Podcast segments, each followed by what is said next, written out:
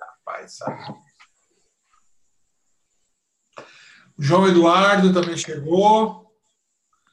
João Eduardo também não é muito habitual, hein, João Eduardo? Não. Eu tenho. Tem o quê? Tem me ouvido? Tá me ouvindo? Agora sim. Tá me ouvindo, Marco? Sim. Estou te ouvindo. Tá todo mundo. Não, eu tenho assistido, mas é porque eu fico, eu tô numa fazenda, cara, tô bem longe e a internet é muito ruim.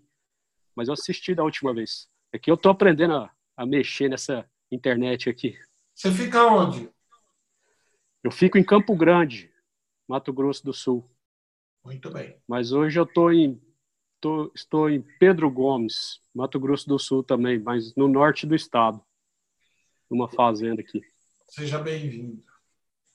Obrigado, Marco. Então coloquem quem coloquem todos os seus vídeos aí. Eu quero ver a carinha de todo mundo. Eu gosto de falar e ver a cara de todo mundo.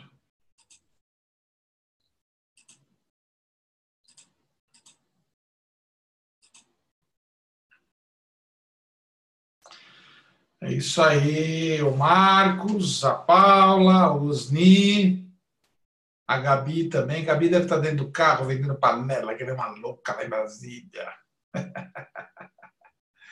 o Enio, o Leonel e a Alice, o César, a Val. Então sejam todos bem-vindos. Hoje eu escolhi um, um tema. É um tema assim é, desafiador para todos nós. E um tema também eu vou usar uma palavra assim que eu usei. Eu vou falar por que, que eu usei essa palavra. É um tema perturbador. Ah, pô, o Lepira vai falar sobre um tema perturbador hoje. É, não é perturbador. Vou dizer por que, que é perturbador eu fui, eu participo de muitos eventos de network, né? Eu vou até pegar o nome da, da pessoa aqui.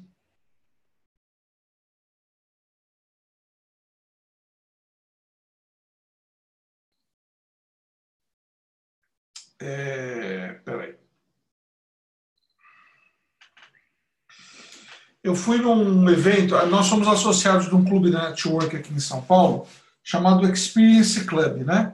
Ele seria assim, o lead do João Dória e para mim depois vem o Experience Club. Tem o Consulting House e o Experience Club que estão mais ou menos no mesmo nível.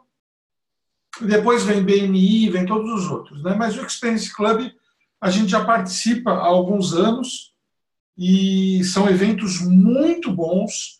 Tem pelo menos um evento por mês, muito, muito, muito bom. Lugar muito bom, comida muito boa, recepção muito boa, bebida muito boa, palestrantes, temas muito bons, e você faz um network muito legal. Inclusive, eu fiz um contato muito bom nesse, nesse evento. É, e a palestra foi do Amin Toufani. Vou mostrar para vocês aqui a carinha do Amin Toufani esse rapaz aqui, ó. Tá vendo? Ele, tá, ele deve ser indiano.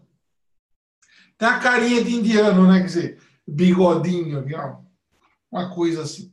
Bom, quem que esse cara é? Esse cara, ele é o vice-presidente da Singularity University, tá?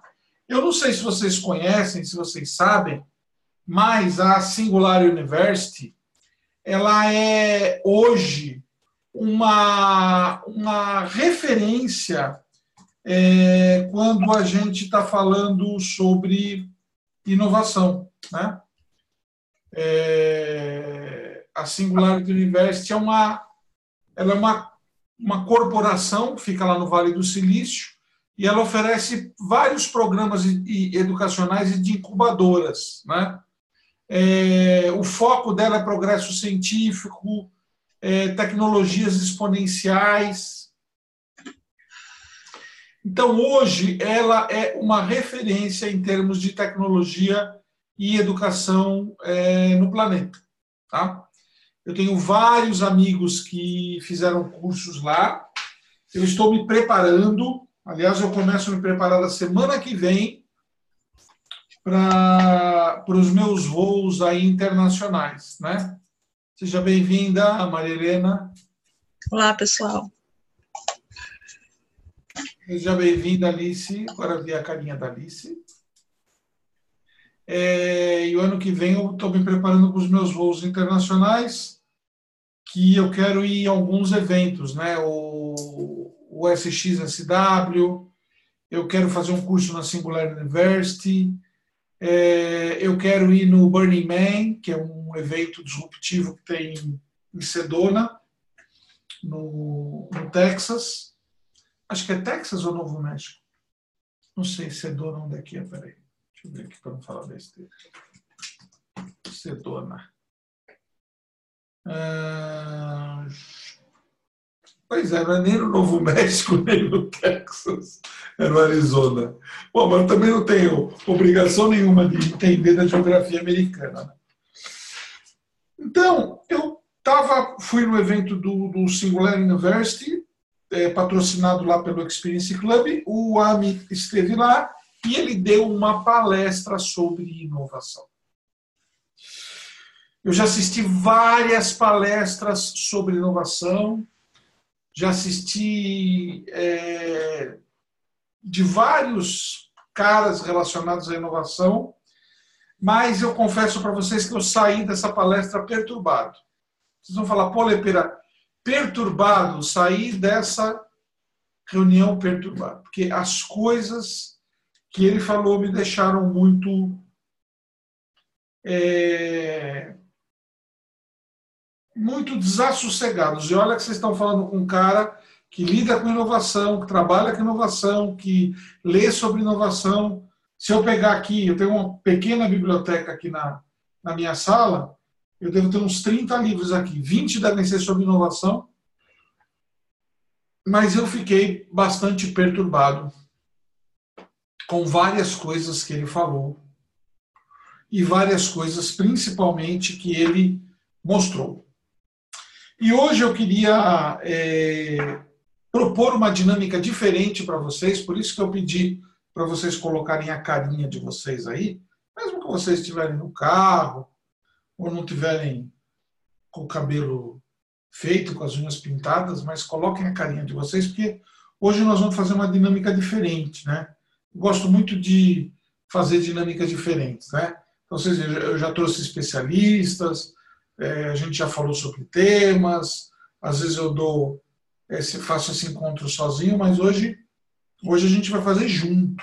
Hoje a gente vai, vai é, trazer uma contribuição em termos de inovação bastante prática para cada um de vocês, porque Geralmente, quando as pessoas falam sobre inovação, fica uma coisa muito conceitual, etérica, né? Ah, que é inovação, que esse método inovado, sempre uma coisa assim, né? E eu queria trazer isso para vocês, queria trazer, eu queria aterrar isso, né? Eu queria fazer com que vocês pudessem sair desse nosso encontro de hoje de uma forma que vocês falassem, puxa, eu posso aplicar isso no meu negócio, eu posso aplicar isso na minha, é, no meu dia a dia. E uma das coisas muito é, perturbadoras que o AMI falou foi que ele disse que até 2050 é, nós iríamos ter uma bifurcação é, com relação a raça humana. Olha que, que profundo isso, né, gente? Ele falou que até 2050 a gente teria uma bifurcação, o Homo sapiens iria se bifurcar, iria criar uma, uma outra ramificação. É, se vocês lembram um pouco da, da,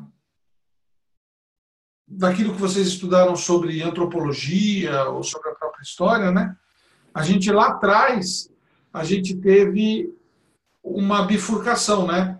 Conviveram algumas espécies é, juntas, o homem de Cro-Magnon, o homem de Neandertal, o Homo sapiens, quer dizer, eu também não sou especialista nisso, mas houve um momento em que eles é, conviveram juntos, um curto pedaço de tempo que eles conviveram juntos, e o Homo sapiens, ele, por ser um Homo sapiens, né, por ser mais sábio, ele, ele é, essa, essa ramificação é, veio dar aqui na gente, que hoje está aqui.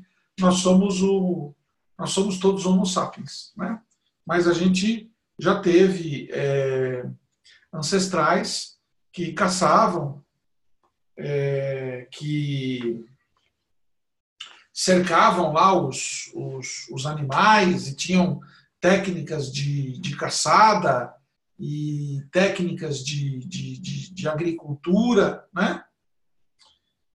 É, e hoje nós estamos aqui. E o que ele disse, e, e, e, naquela época, quando essas outras espécies conviveram com, com, com Homo sapiens, elas acabaram não avançando porque essa espécie né, disparou na frente e eles com muita dificuldade de cognição, de entendimento, né, é, sumiram enquanto espécie. E aí o AMI vem dizer para a gente que até 2050, 2050 está aí, 2050 daqui 30 anos, né? 2050, todos nós ainda estaremos vivos, eu acho, né? Eu creio, eu não sei se eu vou estar vivo em 2050, porque ah, dia 10 de abril, não esqueça, meu aniversário, é, adoro receber parabéns, presente, porque tem gente que fala assim, né, ah, eu não gosto de aniversário, ou então dá presente e fala assim, ah, não precisava, gente, eu acho isso o fim da picada. É, tem uma coisa que eu gosto de ganhar, é presente. Né? O pessoal, ah, é uma lembrancinha, mas não importa que lembrancinha, eu adoro. Acho que manifestação de carinho sempre é bom, né? É, mas daqui 30 anos eu vou estar com 84 anos, né? Sei lá se eu vou estar vivo, se eu. Aliás, aconteceram dois episódios essa semana que me fizeram pensar é, bastante nessa questão da relação do tempo, né? É, a gente perdeu essa semana uma pessoa que eu conhecia e que talvez muitos de vocês conhecessem, que era o, o, o Enzel. O Enzel ele foi um dos quatro sobreviventes do, da queda do avião de Chapecoense. Ele era um radialista da rádio lá de Chapecó, que estava viajando junto no avião. Eu conheci ele dando uma palestra. Nós não ficamos amigos, mas nós conversamos. Eu, eu pedi para ele me contar como é que foi a queda, e ele me contou a história inteirinha do que aconteceu. E ele sobreviveu, ficou 40 dias, acho que na UTI, todinho quebrado, e morreu essa semana do infarto fulminante. O que me faz pensar qual é essa lógica maluca dos deuses, né? Qual é essa lógica doida dos deuses?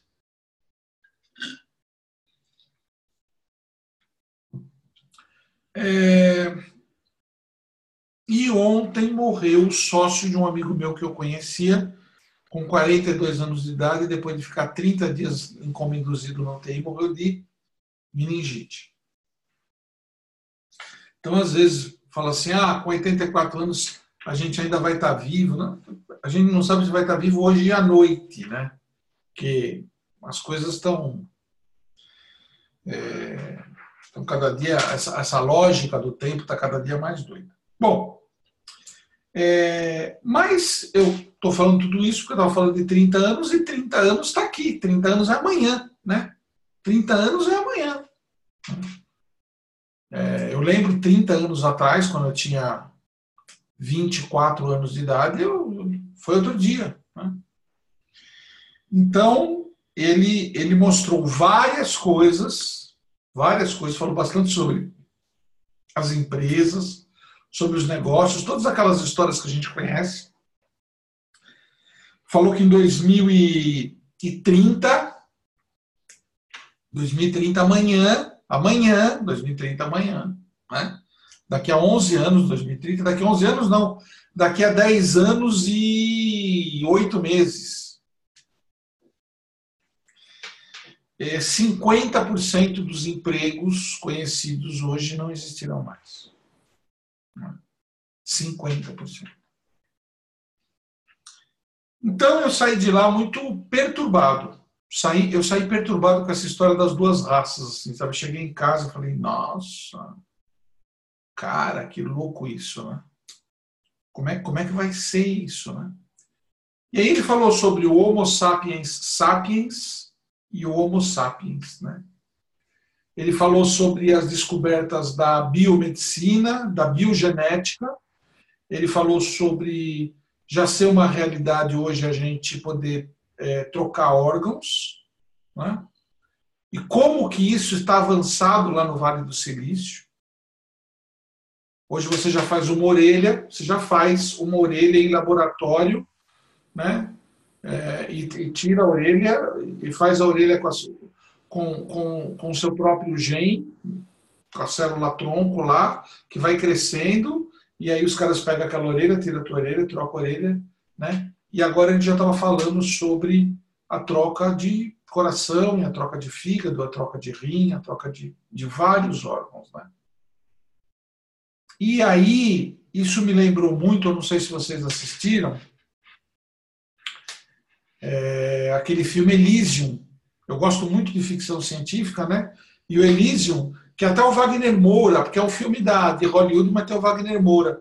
Eles, eles são duas, duas raças. Uma que vive aqui na Terra, eles vivem meio no lixão, trabalham um trabalho pesado numa fábrica, e tem o pessoal que vive numa estação lunar, que é um tipo de, um, de uma roda assim, as casas ficam lá. Tem até uma cama, uma espécie de uma cama que abre assim, a pessoa entra, fecha e aquilo tira o câncer da pessoa tal. Já está aí. Tá aí, tá com. Era ficção científica, mas daqui a pouco vai estar tá aí. Bom, por que, que eu estou falando tudo isso? Né? Por que eu estou falando tudo isso? Aí o pessoal coloca, né? O Osni colocou que vai ter 90, o Jean que vai ter 63. É, a Gabi escreveu que nada, Lepira, você está novão ainda. Estou é, novão mais ou menos, né? Porque é a, a memória vai indo embora, né? Tem um amigo meu que ele, outro dia ele falou, ele falou assim para mim, né? A gente estava falando sobre idade, né? Ele falou assim, rapaz, depois dos 50, se você acordar e não tiver com alguma dor, é porque você está morto. Eu dei tanta risada, eu falei, cara, é bem por aí mesmo. Que a gente acorda e fala, tô com uma dor na perna hoje, o que, que eu fiz ontem? Tô com uma dor nas costas, com uma dor de cabeça. Bom, mas eu estou falando tudo isso, gente, por quê, né? Pode falar assim, ah, a Lepeira está tá viajando na maionese. Não, mas eu, eu não estou viajando na maionese, não. Eu estou estou trazendo para vocês uma reflexão e depois a gente vai trabalhar de forma prática. Eu vou querer que cada um fale um pouco. É... E essa reflexão é o seguinte: o que você está fazendo hoje? É o teu projeto hoje, o teu trabalho hoje, o teu foco hoje, é... a energia que você bota nas tuas coisas hoje, isso vai ter qual duração? Isso dura mais um ano, dura mais cinco anos, dura mais dez anos, né? Porque, assim, é, hoje em dia, vamos pegar aqui, eu vou pegar um exemplo aqui, o Paulo e a Gisele. Né? Paulo e a Gisele, eles, eles, eles trabalham com, com, na área de limpeza. Né? Eles, têm uma, eles têm uma franquia é, na área de limpeza. E essa franquia dá um, hoje em dia ela dá um trabalho danado. Por quê? Porque precisa contratar a pessoa, precisa treinar a pessoa, precisa orientar a pessoa, a pessoa precisa sair de manhã da casa dela, precisa ir lá, precisa trabalhar o dia inteiro, precisa limpar, a pessoa come, a pessoa fica doente, a pessoa fica grávida, a pessoa tem gripe, a pessoa espirra, a pessoa tem tontura, a pessoa desmaia. Quando o Paulo e a Gisele eles contratam uma pessoa para a empresa deles, eles estão contratando a pessoa, a família, os filhos, o cachorro, o papagaio, o periquito, porque tudo vem no pacote. Né? E tudo isso tem um custo gigantesco, né? Pega um shopping, puta, pegar uma conta de um shopping aqui em Barueri, é um custo gigantesco aquilo. E as coisas cada vez mais elas vão ser autolimpantes, né? As paredes vão ser autolimpantes, os banheiros vão ser autolimpantes. Cada vez mais os robôs vão substituir. Eu vi um robô esses dias, acho que foi até um programa do Gil Giardelli, que é um cara que fala muito sobre inovação, e o Gil estava conversando com um robô. Não sei se vocês assistiram isso daí. Era um robô branquinho, né? É, foi, foi muito legal. Que era um robô de inteligência artificial da, da acho que era um robô de inteligência artificial brasileiro. E aí, a, a, a gente vai perguntar assim: quanto tempo vai demorar? Quanto tempo vai demorar, né? É, para que 50% do negócio deles seja substituído por robôs. E depois 70%, e depois 80% e depois 90%. Né? Talvez isso aconteça nos próximos cinco anos. Cinco anos está aqui. E às vezes eles investiram numa franquia, botaram dinheiro lá de um negócio é, que nem todo mundo vai usar ou que vai acabar. Né? É, então, eu acho que a reflexão que a gente tem que fazer hoje é assim: é a perenidade do nosso negócio é, diante daquilo que a gente está efetivamente fazendo. Né? Eu hoje, por exemplo, tive uma situação muito interessante. Né? Eu fui almoçar com um amigo meu e ele trabalha num coworking, no maior coworking do mundo, que é a WeWork. Aqui em São Paulo tem vários, só aqui no, na, na, no World Trade Center, aqui perto da gente, que é um prédio gigantesco, eles têm seis andares. Né? É o maior, é o maior, maior empresa de, de, de, de coworking do mundo. E aí ele estava me mostrando, falou, ah, esse andar aqui trabalham 300 pessoas nesse coworking. E aí eu olhei, tinha uma recepcionista, uma copeira na área comum do coworking, para 300 pessoas. E aí eu lembrei que há 10 anos atrás a agência tinha 50 pessoas, não, há 10 anos atrás, é, a agência tinha 50 pessoas e a gente tinha uma copeira e uma recepcionista. E aí eu fiz uma conta rápida. Há 10 anos atrás tinha uma copeira e uma recepcionista para 50 pessoas e hoje tem uma copeira e uma recepcionista para 300 pessoas. Estou dando um exemplo bobo, mas para a gente entender como que os mercados, diante da inovação, eles vão ter que reagir. Né? Como que eles vão ter que reagir? Como que eles vão ter... Como é que a gente vai ter que olhar para isso?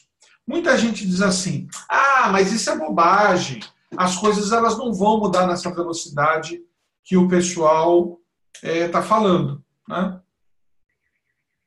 Mas eu, por exemplo, tenho um cliente né, que ele tem uma, uma trade de, de comércio exterior e ele tem um cliente na China que está trazendo, vai trazer para o mês que vem, então não é daqui um ano, cinco anos, dez anos, vinte anos, é o mês que vem, ele está trazendo 5 mil carros elétricos para São Paulo.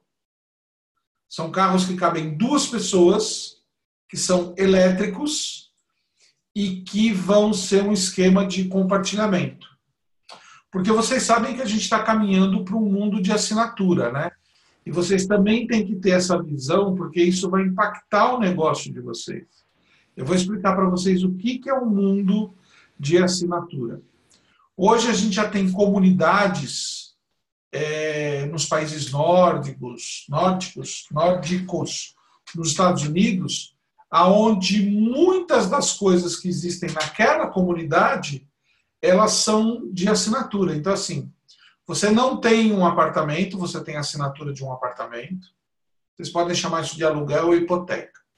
Mas a pessoa não tem um carro, ela tem uma assinatura de um carro, porque o carro ela usa por uma hora ou duas horas por dia. Então, o carro fica 22 horas ocioso. Aí vocês vão falar, ah, mas isso é mais ou menos normal. Beleza. Só que existem nesses lugares condomínios, aonde no térreo você faz o sharing de furadeira. Então, assim, se tem mil apartamentos no condomínio, não precisa ter mil furadeiras. Tem 50 furadeiras. Que você vai lá no térreo, passa o cartão de crédito, abre a caixinha, você pega a furadeira com a, com a caixinha de broca, você fecha, você vai para sua casa, faz o furo que você quer, instala a, a prateleira, volta depois de 40 minutos, volta lá, fecha e ele debitou lá um dólar da tua é, fatura do cartão. E aí não tem mil liquidificadores ou mil aspiradores de pó ou mil ferros de passar. Tem todo um sistema de assinatura, né? como hoje é o nosso Spotify. Se há 10 anos atrás alguém falasse assim, ah, você daqui uns anos vai pagar por uma assinatura de para ouvir música. Você ia falar, imagina, tô. Imagina, cara, eu tô aqui com meu pendrive aqui, ó. Tô... ouço tudo no meu pendrive. Não preciso pagar para ninguém. É. Mas hoje a gente paga para assistir televisão, uma assinatura, a gente paga para ouvir rádio. É, eu aqui em São Paulo, eu ando de três coisas que eu ando aqui. Eu ando de é, Cabify ou 99, eu ando de patinete, eu ando de bicicleta. Os três são modais de mobilidade urbana e eu já falei para vocês que o meu carro fica na garagem. E às vezes ele fica na garagem dez dias. Né? Os produtos que eu recebo é, de limpeza em casa da Home Refill, que eu tenho uma assinatura. Aonde eu já disse lá, olha, eu quero sabão líquido, eu quero o amaciante, eu quero veja, eu quero limpa-vidro, eu quero bucha, eu quero detergente para lavar louça, eu quero desinfetante para o banheiro, é, e eles me entregam é, a cada 30 dias uma quantidade específica que eu já acertei com a minha empregada, que é o que a gente precisa. Que, aliás, a minha empregada é por assinatura. que a DET é uma diarista que vai uma vez por semana em casa. Então eu tenho uma assinatura da DET. Então, por que, que eu estou falando tudo isso, gente? Porque um de vocês tem um negócio de limpeza, outro de vocês tem um negócio de panelas, o outro tem um negócio de, é, de educação, de treinamento. E a minha pergunta e a minha proposta né, para essa, essa, esse nosso encontro é uma reflexão de aonde que o seu negócio vai estar daqui a 10 anos. O, o AMI também falou um negócio que me deixou muito, vou usar a palavra de novo, me deixou muito perturbado. E aí eu comecei a pensar nisso, eu até parei de pensar, porque eu falei, rapaz, isso daí, isso daí deixa o sujeito louco. Eles estão nas últimas, nas últimas tentativas, né, de baixar todo o conhecimento que existe no cérebro de uma pessoa, incluindo as suas lembranças, é, para um cérebro eletrônico. Eu não sei se vocês assistiram também, tem um filme É, acho que é com o Johnny Depp. É Johnny Depp? Não. Ah, não, não é Johnny Depp, não. Acho que é o cara que fez Matrix. Peraí, deixa eu tirar aqui. Qual que é, Paulo? No Reeves. Qual que é? Ken Reeves. Ken Reeves, é isso mesmo. Como é que chama o filme, vocês lembram? Não lembro. Bom, mas depois vocês vão lá no Netflix, bota Ken Reeves, é um filme onde eles downloadam o, a consciência de um cara para um computador e aí ele entra numa rede e começa a criar coisas. Não vou ficar dando é, isso aqui. E o que ele falou é que eles estão nas últimas tratativas de baixar é, as informações e as memórias de um cérebro para um cérebro eletrônico. E que eles acreditam que isso pode fazer com que esse cérebro eletrônico adquira consciência. E daí eles dizem que a próxima etapa desse projeto vai ser pegar essa consciência eletrônica e, através de um sinal, mandar um pulso para o fim do universo com essa consciência humana dentro desse pulso. Aí eu pensei assim: bom, eu posso dar o um nome para esse pulso consciencial de alma. E eu posso dizer que talvez essa alma esteja sendo enviada para Deus. Só que quem está fazendo isso é o homem. Não é um processo divino, é um processo humano. Por isso que quando eu comecei a conversar nessa história, eu falei assim, eu fiquei perturbado quando eu é, ouvi esse cara. Né? Então, o que eu queria colocar em pauta para vocês hoje é assim: qual é o impacto da inovação, seja ela em que área for, no teu negócio? Será que o teu negócio ele vai existir daqui a cinco anos? Porque você também pode dizer o seguinte: não, meu.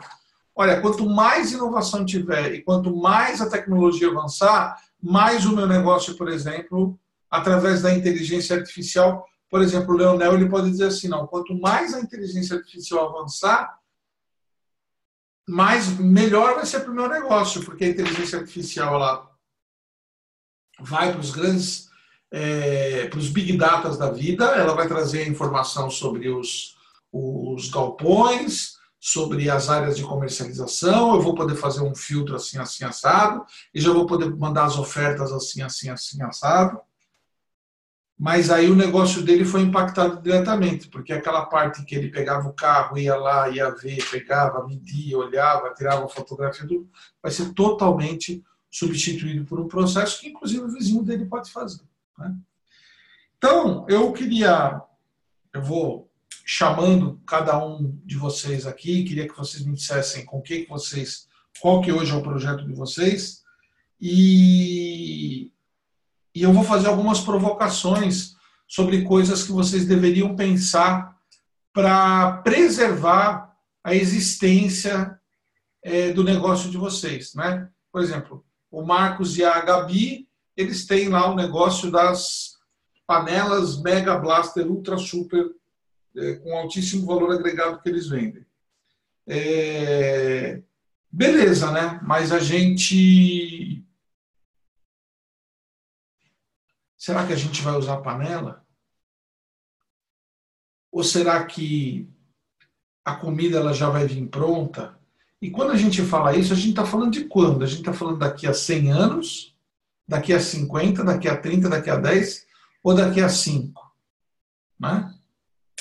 Porque o que a gente está vendo hoje é a disrupção numa velocidade totalmente absurda, né?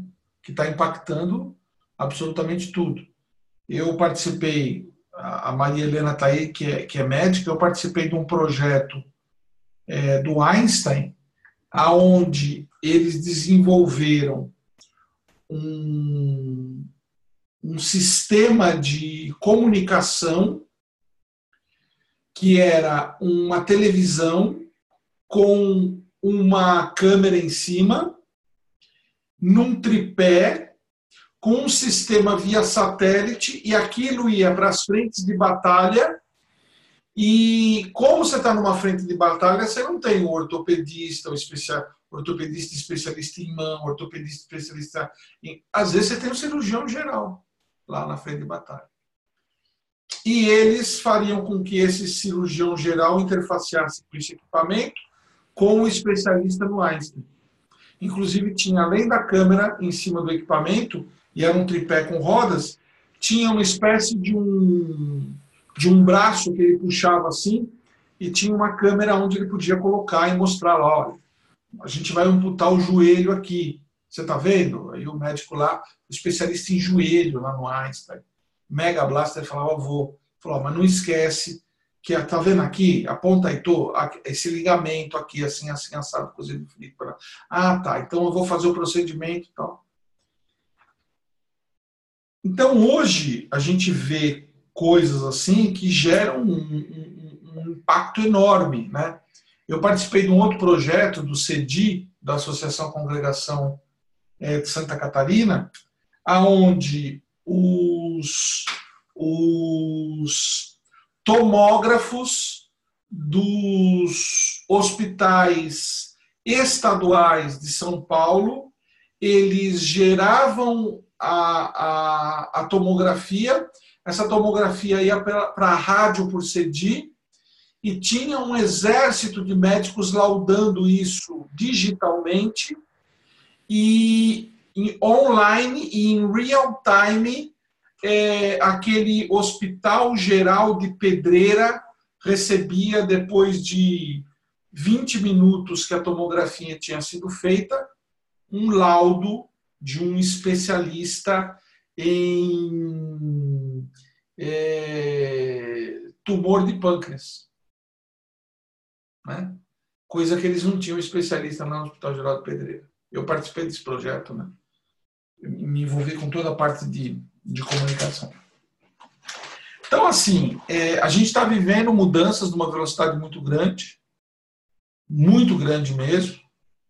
E eu queria começar aqui pelo João. João, eu queria que você falasse um pouquinho sobre o que você faz e como é que você está preparado para esse processo de inovação dentro do teu negócio.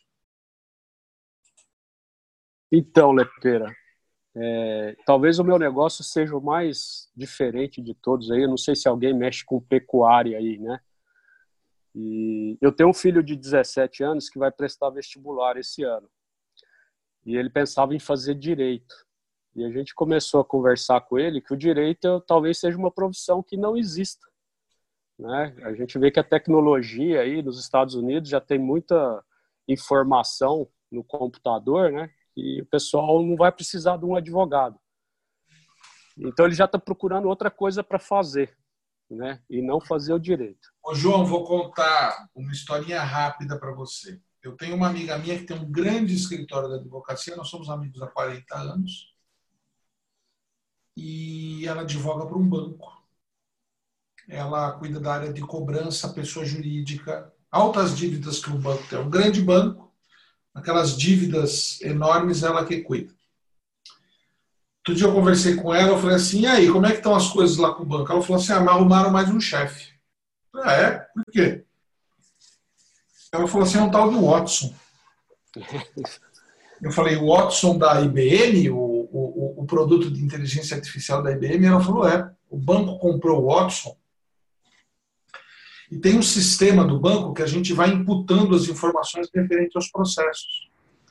E agora, o Watson ele vai fazendo as perguntas para a gente. Então, assim, eu imputo uma petição, que eu fiz uma petição para o juiz, o Watson lê aquela petição e ele me pergunta o seguinte: por que, que vocês fizeram essa petição no modelo, se esse modelo de petição que vocês fizeram tem, segundo o nosso histórico, um índice de, de é, deferimento pelo juiz de 27,5% a menos do que aquele outro modelo de petição.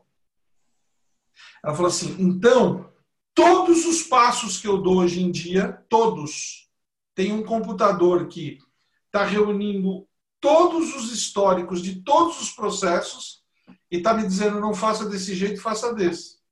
Então, só para você ter uma ideia, nós estamos falando agora, isso está acontecendo. Sobre o teu negócio, eu acabei de abrir aqui, é, fantástico, 24 de 2 de 2019, ou seja, um mês atrás, é, o programa A Carne do Futuro, a carne artificial, também conhecida como carne de laboratório, carne de cultura ou carne vitro, a carne que nunca foi parte de um animal vivo completo. Cientistas ao redor do mundo estão cultivando a carne em laboratório, porque o impacto ao meio ambiente ela, ele é infinitamente maior. Né? Então você vai falar assim: ah, Marcos, mas você acha que vão acabar com todos os rebanhos bovinos que existem no mundo? Ah, não sei, mas talvez daqui a 10 anos essa carne artificial custe um real o quilo, né? E tenha eu imagino que criar gado não deve ser uma tarefa fácil, né? não, não é. Que demanda, demanda é. muito trabalho, né? Exatamente. E assim, Marco, o que eu tento, você sabe, eu sou funcionário de uma empresa que é a maior entidade pecuária do mundo. E quando eu te procurei, é justamente porque eu estou incomodado com essa. tentando desenvolver uma memória futura, né? Ver o que, que vai acontecer lá na frente com o negócio. Memória então, futura é ótimo. E, e assim, e é muito engraçado porque a gente encontra um pessoal extremamente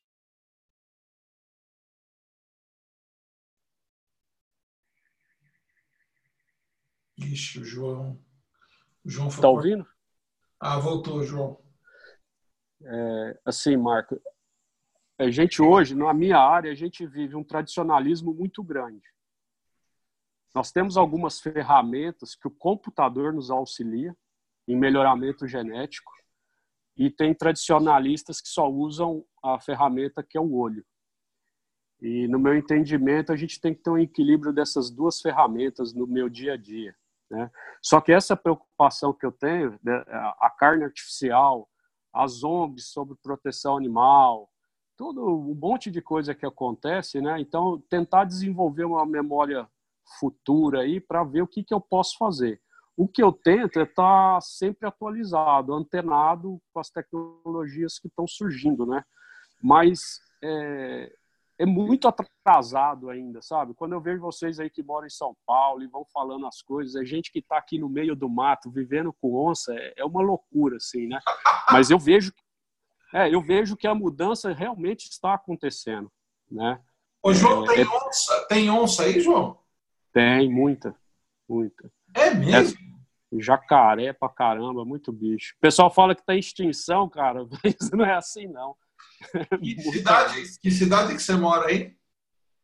Eu moro em Campo Grande, né, no, na capital, mas eu rodo o estado inteiro e vê bastante, cara. Você já viu onça, então? Já vi uma só, é raro ver, não é fácil, não. Eu já vi lobo-guará, já vi bastante. Anta vejo muito, também ah, anta, anta aqui em São Paulo é o que mais tem.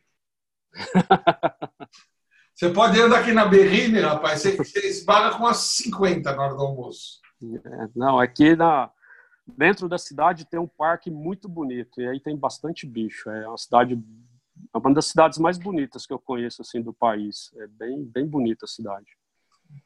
João, o que é importante? Né? É importante, e é muito legal você estar falando isso, porque é importante você ter essa visão é, referente a, a, a, a, essas mudanças que estão se aproximando. Né? Porque, assim, como é que está funcionando hoje em dia? Hoje em dia funciona assim. Você tem dezenas ou centenas de milhares de startups no mundo com altos investimentos pessoas geniais tentando curadores.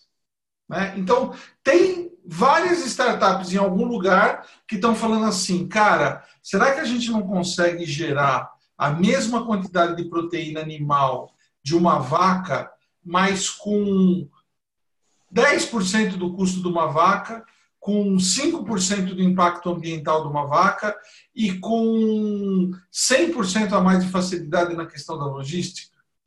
Você pode ter certeza que deve ter uma centena de startups do mundo que estão recebendo aportes de 10, 20, 30, 50, 100 milhões de dólares, pensando nisso 24 horas por dia. Não, Lepera, tem um, tem um cara é, no nosso meio, assim, um cara que é bem reconhecido, o cara é super gente fina, e ele trabalha muito assim, dando notas para o animal. Ele faz um retrato falado do animal. Então ele dá uma nota para o tamanho do animal, para é, tamanho de costela, perna, ele dá umas notas, né? Aí esses dias eu estava pensando, o cara já estão desenvolvendo uma máquina fotográfica, né, que vai tirar e vai ter essas medidas. Quer dizer, o cara perdeu o serviço. Porque vai passar o animal, tira a foto e já sai aquela pontuação toda. Entendeu? Então o cara vai ter que arrumar outra coisa para fazer. É, são coisas assim muito simples, né? E, mas eu tô vendo essa mudança, é, isso é nítido. A gente tem que estar tá preocupado mesmo, porque ela vai ser mais rápido do que a gente pensa. Eu, quando eu era criança, eu via uma antena parabólica assim em cima de uma cobertura, eu falava, putz, meu pai nunca vai ter grana para comprar essa antena parabólica, né? Hoje você anda em qualquer lugar aí do, do Brasil, você vê antena parabólica, né? Então a mudança é muito rápida em todos os sentidos, assim. E a gente tem que ter essa memória futura, Plepeiro. Mas eu ainda não, não, não tive o clique, assim, do que fazer. Eu fico antenado, estudando direto sobre melhoramento genético, vendo as coisas, mas ainda não deu o clique, não. É. Por exemplo, o Marcos escreveu assim, né? O movimento atual é de resgate da cozinha. Ok, ok, legal. O movimento atual é de resgate da cozinha.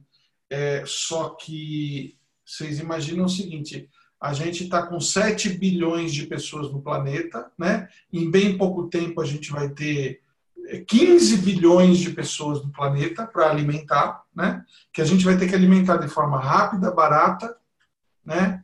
É, sem muitas delongas. Então, assim, é, é lógico que existem, é lógico que o que eu estou falando não é a verdade absoluta, nós estamos aqui diante de conjecturas, né? É, mas o que a gente tem que pensar é o seguinte, e é lógico também que o negócio de vocês não vai acabar amanhã, né? Vocês acordaram, ah, não, não, não é assim. Mas a gente tem que ter um olhar para o que está acontecendo, né? A gente tem que ter um olhar para o que está, é, de, que, de, de, que forma que as coisas estão, é, estão caminhando. Né? É, o meu negócio, por exemplo, a agência vai fazer em agosto 30 anos. Se eu falar para vocês que em 30 anos o meu negócio mudou 10 vezes radicalmente, radicalmente, de forma absolutamente radical, né? Hoje a gente só só só está aberto e a gente funciona porque a gente tem uma capacidade de reinvenção e de olhar na inovação enorme. Há, há 10 anos atrás eu falei para o meu sócio que era diretor de criação. O cara era diretor de criação. Eu falei para ele: se você não for para o mundo digital, se você não se tornar um programador, se nós não entendermos o que as possibilidades da internet, o nosso negócio vai fechar. E eu estava certo, por quê? Porque muitos dos meus contemporâneos fecharam. Muitos. Muitos das pessoas que abriram agência comigo há 30 anos atrás fecharam. Né? A maioria morreu, porque essa profissão nossa é de doido, mas muita gente fechou até porque eu tinha gente que vinha conversar comigo e falava assim: Lepera, como é que você está aberto? Falei, porque eu estou fazendo outra coisa. Aí ele falava assim: mas eu não sei fazer outra coisa. Porque nunca pensou em fazer outra coisa, né? Então, é, é, o que é importante é a gente olhar olhar para esses movimentos, né? Porque eles vêm às vezes de forma avassaladora, né? E não precisa muito para isso não, gente. Olha, o que eu já tive de cliente que era líder de mercado e assim, depois de três anos, a empresa do cara, ó, eu não preciso ir muito longe. Eu reencontrei, eu reencontrei há um mês atrás um cliente que eu, um ex-cliente que eu não via há seis anos e que ele foi meu cliente durante dez anos. E da área em que ele atuava, da categoria que ele atuava, ele era uma das maiores empresas. Tá? Então vocês imaginem o seguinte: há 16 anos atrás, quando eu comecei a atender esse cara, e atender esse cara durante 10 anos, na categoria que ele estava inserido, ele, ele era uma das 10 maiores empresas do Brasil. Sabe onde esse cara está hoje? Trabalhando em casa. Trabalhando em casa. Ele foi presidente da associação dessa categoria no Brasil inteiro. Né? Ele, imagina, a empresa dele devia ter mais de mil funcionários, com certeza. Tinha, acho que, 50 mil metros de área construída. Eu deixei de ver, deixei de vê-lo há seis anos atrás, seis anos nessa condição, nessa condição, e reencontrei ele há um mês atrás. Ele está trabalhando em casa. Então, assim, para um chinesinho inventar um negócio que vai botar o nosso negócio no bolso, é dois minutos. Entendeu? Não quero deixar vocês perturbados nem angustiados, mas é importante a gente estar tá sempre de olho de que maneira que a, que a inovação ela vai impactar o nosso negócio. Né? Então, por exemplo, o que, que eu sugiro para o João? João, é, se inscreva nos fóruns de, que estão ligados ao desenvolvimento da carne artificial. Né? Comece a entrar nesses grupos. Por quê? Porque em algum momento você pode se tornar o cara da tua região, especialista nesse assunto, e que de repente pode ser o cara que vai conduzir essa transição. Por que não? Né? Você tem essa, essa visão, você é um cara que falou, pô, eu estou aqui no interior é, do meu estado com, com, com, gado, com onça, com anta, e estou ligado na questão das inovações, me inscrevi no Inscrível Talento, porque essa angústia também me persegue. Então, assim, importante a gente ter essa visão, porque é, as coisas elas estão estão mudando rapidamente, né? Muito. É, rapidamente. Eu, eu fui visitar esse amigo meu nesse coworking. E vocês sabem quantos funcionários ele tem? Ele tem 50 funcionários. E a empresa dele está dentro do coworking. E eu perguntei para ele, cara, mas por que, que você veio aqui? É... Aí ele falou assim, ele me deu uma resposta óbvia, né? Ele falou assim, eu vim, eu vim para cá porque eu tinha três recepcionistas, eu tinha quatro é, faxineiras, duas copeiras e duas faxineiras, e eu tinha um sócio que ele ficava 50% do tempo dele administrando tudo que era relacionado à, à, à infraestrutura do nosso negócio. Internet, telefone, condomínio, é, é, faxineira, produto de limpeza, é, é, é, computador que quebrava. Ele falou assim: eu vim aqui para o coworking, eu estou economizando 800 mil reais por ano e eu estou cuidando só do meu negócio. E aí eu fico pensando, tudo está mudando, né? Eu falei para vocês que eu deixo meu carro, às vezes uma semana, às vezes dez dias em casa e o resto eu faço mobilidade urbana. O meu corretor de seguros ontem me passou o valor para fazer a renovação do seguro do carro. Quando eu peguei e olhei, qual foi a primeira coisa que eu pensei? Vou vender o carro. Será que eu preciso do carro? Porque a minha conta foi simples, né? Eu peguei a calculadorinha dessa e eu fiz uma conta simples, né? Eu peguei e somei IPVA, mais seguro, mais é, manutenção anual, mais é, quatro trocas de óleo por ano, é, mais é, quanto que eu gasto de combustível por mês, é, vezes 12, Mas. E aí eu cheguei à conclusão de que eu gasto 12.900 reais por ano com o meu carro. Isso porque eu não coloquei depreciação.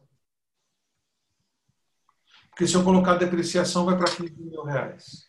E se eu colocar isso para 10 anos, vai para 150 mil reais. E aí você começa a falar: será que não tem outro modelo? Como é que está aquele meu amigo que vendeu o carro? Como é que ele está fazendo para viajar? Aí eu ligo para ele e falo: estou usando o Zascar. o que é o Zascar? Ah, o Zascar é um carro que você desbloqueia o carro com o teu celular, desbloqueia a porta do carro com o teu celular, você entra, usa ele para viajar e é debitado no teu cartão de crédito. Você deixa ele no estacionamento dos shoppings aí em São Paulo. E aí eu fiz uma conta básica, né? 12.900 reais dividido. Ah, isso porque eu não coloquei aqui um, uma coisa que me come pelo menos uns 5 mil reais por ano. Que é multa. E não coloquei estacionamento, que me come mais uns mil aqui em São Paulo. Ó. 18, 19 mil reais. Aí eu fiz 19 mil reais dividido por 12, 1.500 reais. Falei, será que eu vou gastar 1.500 reais por mês de patinete, de Uber e de aluguel de carro para viajar? Não, não vou gastar isso. Impossível gastar isso. Hoje em dia você aluga um carro por 83 reais por dia aqui em São Paulo. Então, eu só estou dizendo para vocês o seguinte, mas vocês vão falar assim, Marcos, mas você vai fazer isso? Eu vou responder para vocês. Eu não sei, mas eu estou admitindo uma possibilidade que há cinco anos atrás eu não admitia.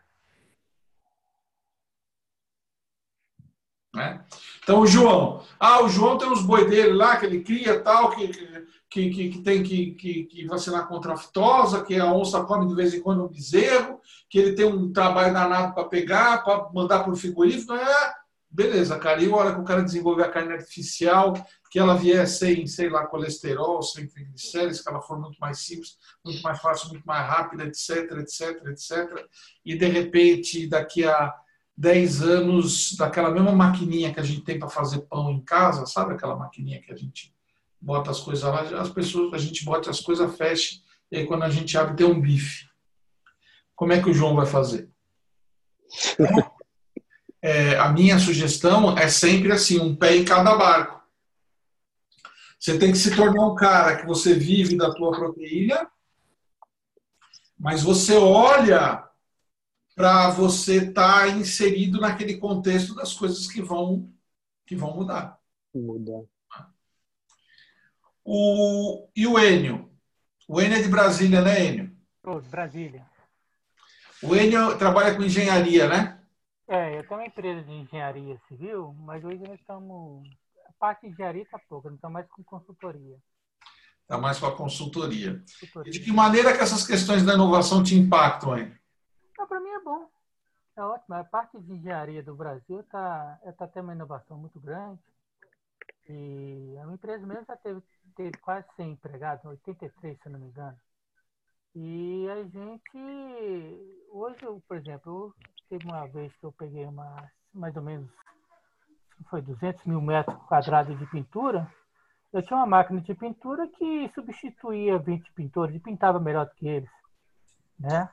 Tipo compressor, essas coisas? É, ela é, uma, é um compressor. É, na realidade, é, é, você coloca lá, lá, lá, você comprime e aí você passa a faz ela pintada, como se estivesse lavando a parede. E tem hoje tem máquinas que você faz de reboco, tem tecnologia. Bem que o Brasil está bem atrasado nessa parte ainda, mas está chegando e para mim é ótimo isso aí. Eu, como eu estou querendo me especializar mais na parte de consultoria, quanto mais inovação para mim vier, mais serviço que eu vou ter, mais condições eu tenho de ganhar mais dinheiro. Eu também eu estou seguindo esse caminho, vamos ver como é que vai dar, né? Estou começando agora. Eu acredito que, que vai ser me, vai ser isso aí, mas eu estou mais mexendo mais com condomínio hoje. Tem a, os prédios de Brasília hoje estão ficando muito velhos e está tendo muitos problemas. E a gente, eu estou revendo esse meu conceito e estou vendo uma oportunidade de mercado. Você sabe que esse negócio que você falou do compressor é um negócio muito interessante. Né? Essa semana um contador procurou a gente, ele falou que ele queria fazer um aplicativo de celular. Né? Aí nós é. fizemos Col, ele é de uma cidade do interior de Goiás. E aí eu falei assim, o que, que você está querendo fazer? Ele falou assim para mim, olha só que interessante, ele disse assim, bom, eu estou querendo deixar de ser é, contador. Eu falei, é mesmo? Por quê? Ele falou assim, porque o meu negócio está acabando. Mais cinco anos meu negócio não vai mais existir, contador não vai mais existir.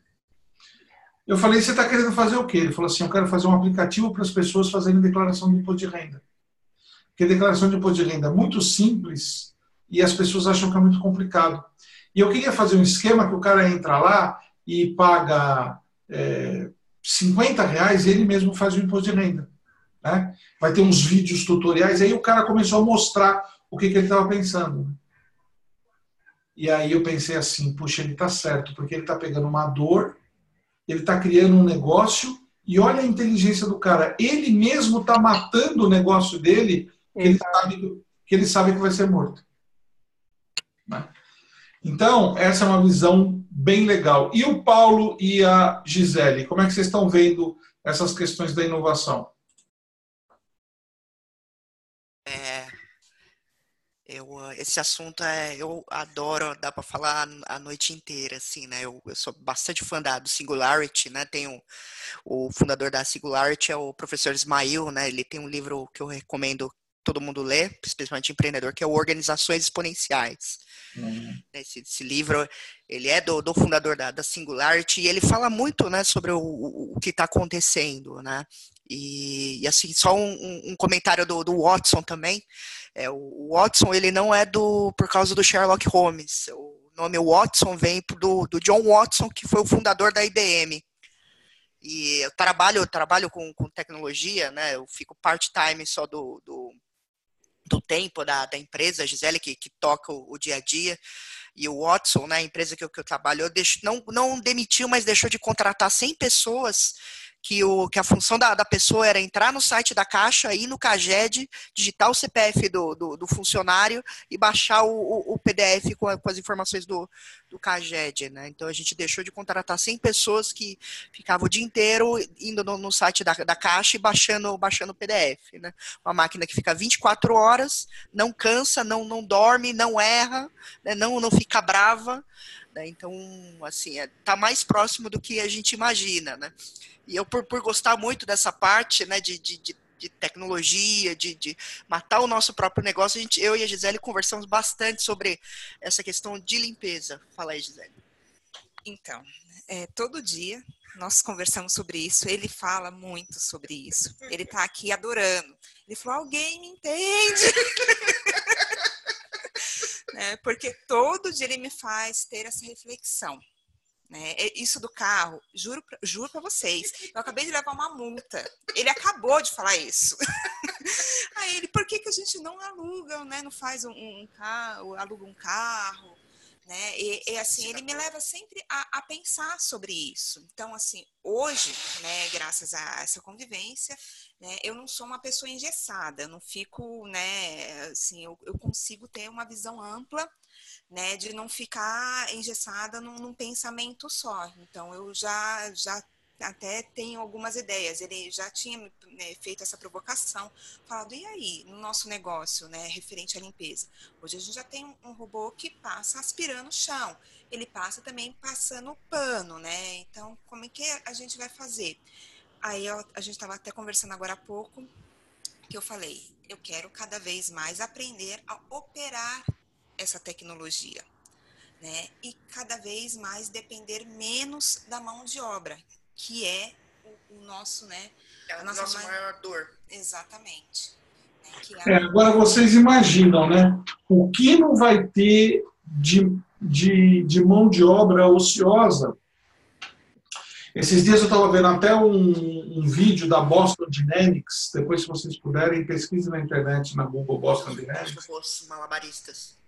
É, não dos robôs é, cachorros, que é a empresa de robótica da Google, né? E eles desenvolveram um. Isso também é perturbador.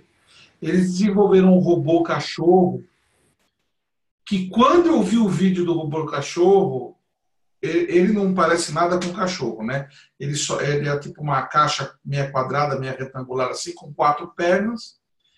Só que quando eu vi ele andando, e ele, e ele tem uma câmera assim na cabeça, ele andando, ele parando, ele olhando, e ele me deu uma coisa, porque parecia um ele, ele agia como se ele fosse um cachorro. Né? E aí, no, no, Black Mirror, né? No, no, no, na série da, da Netflix. Black Mirror tem um, um, episódio que tem um cachorro, um cachorro desses, né? É. Recomendo é, essa série, assim, você assiste e fica realmente na, na, né, na, pensativo sobre isso, né? Você assistir essa série, você sai assim, você fala, nossa, recomendo a todos, né? Quem puder assistir Black Mirror. Ah, tem um capítulo, tem uma, uma um, um, episódio do Black Mirror que, que as pessoas elas são categorizadas pelo ranking das redes sociais. Né? É, o primeir, é o primeiro episódio da terceira temporada, né? O Nosedive. E ontem eu li que a China já começou a fazer isso. Nossa. Exatamente. Então, são coisas que a gente precisa começar a olhar para isso. É... Maria Helena, como é que você está vendo isso no teu negócio? Tira, tira o teu, desmuta o Pronto, teu. consegui. Oi, pessoal, boa noite. É, o meu negócio é o seguinte, é, tem uma questão que eu acho que tem que ser falado, que é, são as profissões vocacionais. Eu acho que profissão vocacional não vai deixar de existir, mas ela vai se transformar e ela tem que estar atenta para as transformações. É, ficar de olho, por exemplo, no mundo da complexidade que essa teoria realmente explica essas mudanças loucas, super rápidas que estão acontecendo. Então, por exemplo, pegando, pegando o exemplo que você deu da telemedicina, né, do Einstein, nossa, é uma tecnologia fantástica, ainda mais que a gente não tem a mesma estrutura, a mesma qualidade de estrutura no Brasil inteiro, aliás, no mundo inteiro. E até uma questão de gestão. Eu poder ter um super especialista num lugar que possa orientar remoto um, um generalista longe, sem ele ter que ir para lá, o outro vir para cá, é fantástico. Problema: a gente ainda não tem uma unanimidade de conhecimento para utilizar, porque se é um, um instrumento remoto, é que nem um telefone, certo? Eu tenho o receptor e eu tenho o emissor, os dois têm que saber mexer no telefone, tá? Mas na realidade, isso ainda não está acontecendo. Nós tivemos um problema, não sei se vocês puderam acompanhar, porque chegou a, a sair na, na, na notícia nacional, que um hospital ia contratar o Einstein para fazer a telemedicina e que ia demitir todos os cardiologistas da emergência. Olha, foi um escândalo que durou 10 dias. O hospital teve que se retratar, disse que não ia demitir ninguém. No final, nem era o Einstein o, o, o, contratado, era uma outra empresa de São Paulo de telemedicina. Mas o que se viu foi aquela coisa do desconhecimento, as pessoas julgando um, um, um novo fato sem nem conhecer, certo? E isso vai refletir na beira de leito. Vai acontecer coisas totalmente esdrúxulas, eu acredito que isso aconteça em todas as áreas, mas eu posso falar é o da medicina. Tipo assim, eu estou conversando com o cara remoto, com o especialista. Estou no meio da cirurgia. Ele vai tomar uma decisão, mas eu vejo uma intercorrência, ou então acaba a luz, eu fico sem o meu contato. O que, que é para fazer? Eu vou ficar parado esperando falar com o especialista? Então, é um uma questão educacional e é uma questão comportamental também. Ou seja, a gente ainda precisa de um fator humano de qualidade que diga que se a gente está na era do conhecimento, o profissional do conhecimento ele se diferencia pelo quê? Pela escolha. Ele tem poder de decisão. Então, se acabar a luz, eu tenho que tomar uma decisão. Se eu estou no meio do procedimento, que o meu especialista está me dizendo que eu tenho que fazer assim, assado, mas de repente acontece uma coisa inesperada, ah, o cara, sei lá, nasceu com uma anomalia, nasceu com um negócio diferente, quem está lá na hora é que tem que tomar decisão. Mas, forma como a educação tem, tem acontecido nos últimos 20 anos tem feito que as pessoas sejam menos críticas, são muito passivas. Ah, se o professor me mandar fazer, eu faço.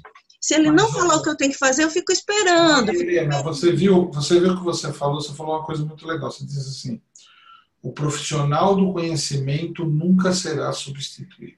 Não. Não. Vocês- você- e aí você pega o que eu falei para o João lá no começo. Né? Eu, eu di- o que eu disse mais ou menos para o João foi o seguinte: João, começa a fazer a tua transição de pecuarista, de criador de gado, para especialista profissional do conhecimento do desenvolvimento da carne artificial. Foi, foi mais ou menos isso que eu disse para ele. É, Porque porque lá, lá na frente, o que eu acho que vai acontecer, pelo menos na medicina, já está acontecendo muitas situações de. é, é, como, é- como chama? De- é, é? impasse, né? polêmicas, polêmicas éticas. Faz ou não faz? Né? Meu professor costumava dizer assim: medicina é muito fácil de aprender o que fazer. O difícil da medicina é quando não fazer, é quando parar de fazer. Isso é uma escolha muito humana. E por mais que o pessoal da, da inteligência artificial diga que a gente pode colocar isso de uma forma automatizada, tá? Mas vai ter um momento que o humano vai sentir falta do humano. Isso não vai ser substituído, na minha visão. E aí eu acho que quando a gente pensou na empresa, a gente pensou em socorrer justamente isso. Quem é que ainda vai falar para os novos médicos sobre ética, sobre é, é, excelência, o que é realmente ser médico? Como, agora, que precisa estar atento às mudanças e ser um médico com a tecnologia na mão, isso precisa. Olha, Marilena, acho que você está falando faz, faz todo sentido do mundo, né? O que você está falando faz todo o sentido do mundo. Eu tenho, eu tenho um, tive um mentorado, né? Eles, até acho que acho que eu contei esse case para vocês. Eles tinham uma imobiliária. E aí eles contrataram a minha mentoria e um dia eles me convidaram para ir numa cidade aqui perto de São Paulo. Eu fui almoçar com eles. É, E aí eles me falaram assim, olha, Marcos, essa imobiliária que a gente tem não é uma imobiliária comum. Falei, como assim não é comum? Ele falou assim, porque a gente desenvolveu uma metodologia. E aí ele começou a me, me explicar como é que era, né? E aí ele falou assim, o que, que você acha? Eu falei assim, bom, a primeira coisa que eu acho é que vocês têm que vender imobiliária. Mas como? Se eu estou falando que a nossa imobiliária é diferente, você está falando que a gente tem que vender? Eu falei, sim, você tem que vender imobiliária e você tem que criar um negócio de vender é, conhecimento e educação sobre essa metodologia para todas as imobiliárias. Aí você vai ficar muito rico. Porque vender imóvel, só aqui na tua cidade tem mais 50 imobiliárias. Né? E aí ele ficou pensando, ele falou assim, Pô, faz todo sentido no mundo. Eu falei, e é isso, é esse o movimento que está existindo no planeta, né? As pessoas elas estão deixando de fazer coisas e elas estão começando a ensinar o que elas sabem fazer. Eu acho que o ser humano Eu acho que isso volta, sabe o quê? Naquilo que você sempre bate com a gente, é missão e posicionamento. Só que esse posicionamento, a gente tem que ter consciência de que ele é dinâmico, por causa da complexidade. A gente tem que estar sempre atento, uma visão, assim, um olhar um pouco visionário, sabe? Que parece que as coisas estão sempre mudando e você tem que estar sempre. Aí entra a inovação. Então, o posicionamento, eu acho que não é mais aquela coisa, vou definir o meu posicionamento. Não, meu posicionamento, ele tem que estar atento para estar se transformando, fazer uma releitura o tempo todo. É, eu acho que o ser humano ele nunca vai ser efetivamente substituído, né? Mas uma vez, logo que o Uber chegou aqui em São Paulo, eu peguei um taxista e ele falou assim para mim: Ah, e aí, o que, que você acha que esse negócio do Uber? Eu falei: Eu acho que esse negócio do Uber vai acabar com os táxis. Aí ele falou assim para mim: Imagina, nunca, isso nunca vai acontecer. Por que, que você está falando isso? Eu falei assim: Porque o avanço da tecnologia é inoxidável. Uhum. Eu falei, senhor, não tem a ver com o senhor, não tem a ver com o seu carro, não tem a ver com o serviço que o senhor presta, não tem a ver com nada disso. É que o avanço da tecnologia, ele tratora tudo e a todos, a todo momento. É... Ó, vou contar uma história que aconteceu ontem aqui na agência. O meu sócio chegou com um trabalho. A gente atende alguns grandes clientes aqui na agência e um desses grandes clientes, ele trouxe um trabalho. E era um trabalho grande, né? que era para a gente fazer uma operação repetitiva é, duas mil vezes uma operação repetitiva numa de, em, em, determinadas situações, né, do que ele estava trazendo. E aí ele falou assim, ah, a gente pode contratar uma pessoa para fazer isso, outra pessoa para fazer isso, outra pessoa, vamos fazer o cálculo aqui, vai demorar é, 33 dias, então a gente cobra isso tal. Aí eu falei, não, esse processo repetitivo é, falei assim, por que, que a gente não contrata um programador para desenvolver um sistema que vai fazer isso? Aí ele falou assim, será? Eu falei, ah, vamos, vamos fazer uma consulta aqui. Aí ligamos para o cara que é a nossa referência em programação. Falei assim, é difícil você desenvolver um sistema assim, assim, assado, cozido e frito? Ele falou assim, não. Eu falei assim, quanto tempo você levaria? Ele falou assim, ah, uns 15 dias. Eu falei, quanto você cobraria? Aí ele falou, cobraria tanto. Aí eu falei assim, e aí esse sistema operando, quantos dias ele demoraria para fazer esses, esse processo? Ele falou assim, ah, uns três ou quatro dias. O valor que ele me deu era metade do valor que a gente ia gastar para contratar as pessoas, e em vez de 30 dias ia demorar 20, e uma pessoa ia fazer. Então, assim, o programador, nesse caso, ele nunca vai ser substituído, mas todas aquelas pessoas que vão ser contratadas para fazer o trabalho, todas elas foram substituídas. Eu não acredito que o médico vai ser substituído, mas eu acredito que ele pode ter um, em algum momento algum personal assistance que vai falar para ele assim, doutor, o senhor está esquecendo a tesoura dentro do paciente. Ou, doutor, é, a perna que é para amputar é a outra. Né? Quer dizer, é, eu acho que é, o no... quem nunca será substituído? Ou o que que nunca será substituído? Né? A Maria Helena, Osni, a Bia, o Jean, Juliano, César, Paulo, Enio, Leonel, o Marcos, a, a, a, Gabi, e esses nunca serão substituídos. Por quê? Porque nós somos. Nossa, o que, aconteceu aqui? Ô, Leonel, você isso, Leonel. Leonel, Leonel ele quis ficar brincando de desenhar na aula. O Leonel é aquele aluno, é aquele aluno que quando ele era aluno na escola, a professora ficava falando e ele ficava desenhando na carteira. Então, gente, é, nós nunca seremos substituídos, por quê? Porque nós somos individualidades cósmicas, né? Se bem que o Ami lá falou que a gente vai ser a gente vai ter um par é, com o download da nossa consciência, que a nossa raça vai bifurcar. Nossa, as coisas muito loucas. Mas hoje nós somos individualidades cósmicas, né? Ninguém no planeta é igual o Marcos Pontanilla, ou igual o Enio Júnior, ou igual a Juliana Orix, ou igual o Marcos Depe. Não existe, né? Eu sempre que eu vou fazer o trabalho de branding dentro da empresa, eu sempre digo o seguinte, olha, gente, quem é que nunca vai ser. Por que, que essa empresa não pode ser copiada? Né? E aí as pessoas ficam, ah, nós não podemos ser copiados. Não, vocês nunca podem ser copiados. Por quê? Porque vocês são individualidades cósmicas e vocês estão aqui. Né? Se vocês estão aqui, vocês são o maior equity, vocês são o maior patrimônio que um, que, que um negócio tem. Então, o negócio de vocês não pode ser é, é, desconstruído ou não pode ser copiado. Agora, Primeiro, eu não sei até quando que isso pode ser uma verdade. Porque pode ser que num futuro não muito distante, até isso possa ser. Depois da Dolly, né? Vocês lembram que clonaram a Dolly, né? Então, clonar a Dolly pode ser que o que eu estou falando seja besteira. E segunda coisa é assim: a gente não sabe o que vem pela frente. Nos últimos. É, só para vocês terem uma ideia, é o seguinte: nos últimos dois anos, isso foi uma coisa que o Ami falou, nos últimos dois anos, todo o conhecimento do planeta, desde o dia que a gente desceu das árvores, foi consolidado digitalmente. Nos últimos dois anos, o homem conseguiu consolidar todo o conhecimento do planeta. Vou dar uma outra informação para vocês. Quantos por cento do conteúdo da internet vocês acham que é acessado? Ah, bem pouco. Sei. 2%. 2% de todo o conteúdo da internet que está na nuvem, que está na internet, só 2% é acessado. Tem 98% que não é acessado. Para vocês terem ideia do tamanho, né?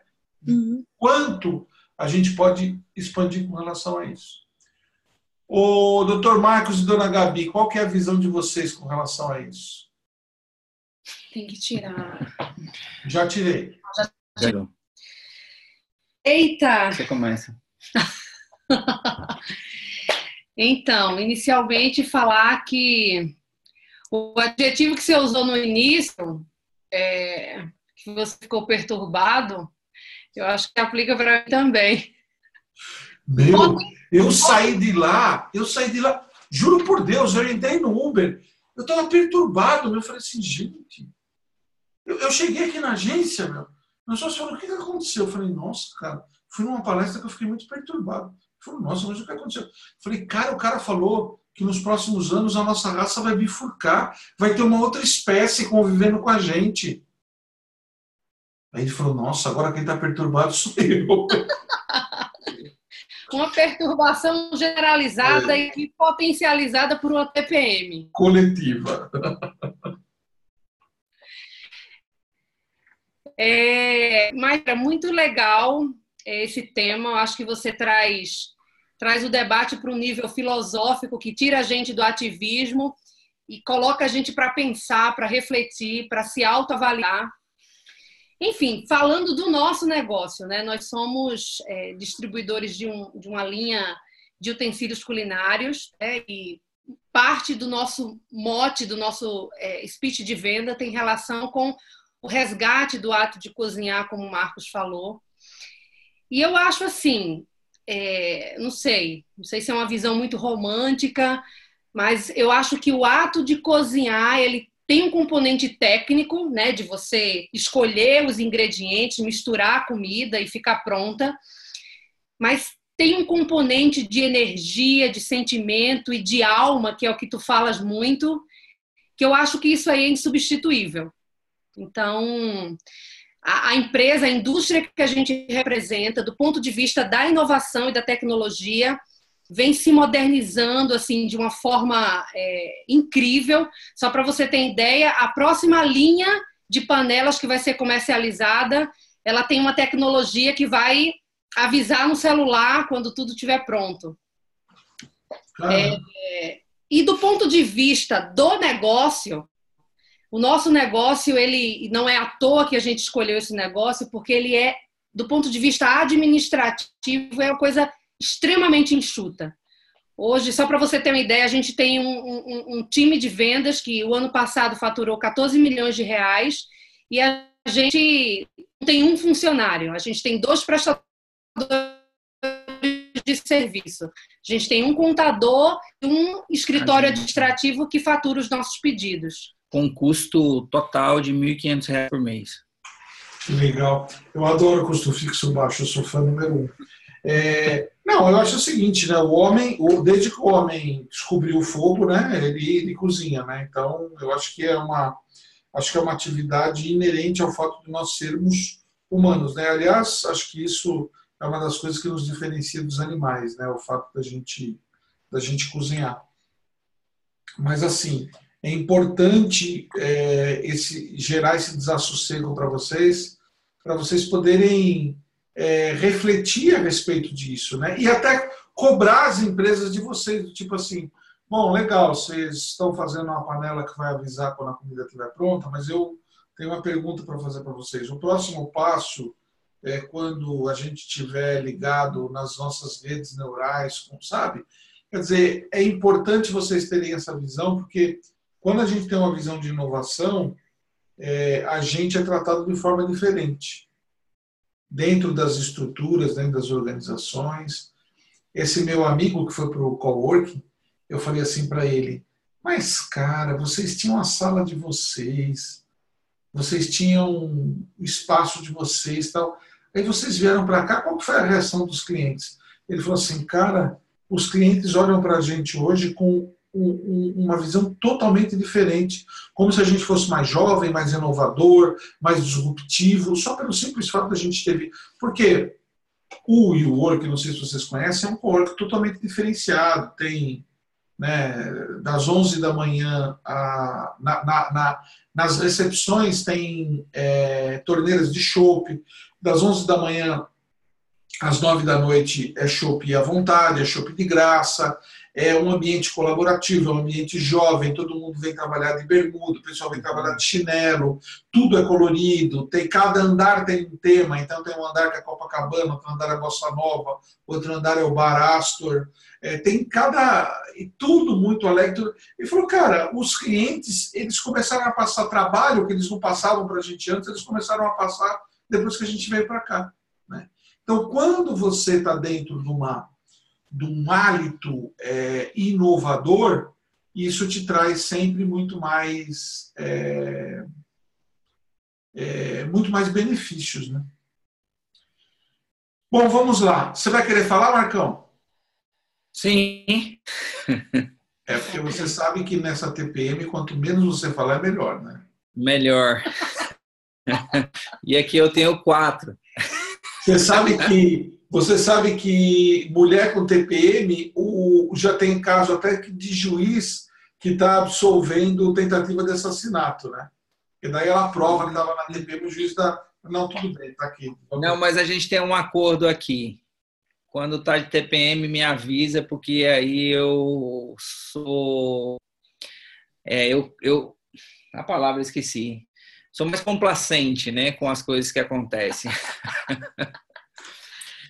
Olha só, ouvindo você e os colegas, não deixa de ser intrigante, né, essas evoluções tecnológicas, até de cunho espiritual, né? Eu fiquei aqui vendo essa essa transferência espiritual aí a, a, como uma coisa impensada, né, do ponto de vista tecnológico, mas que a gente ouve muito é, relacionado à religião mesmo, né?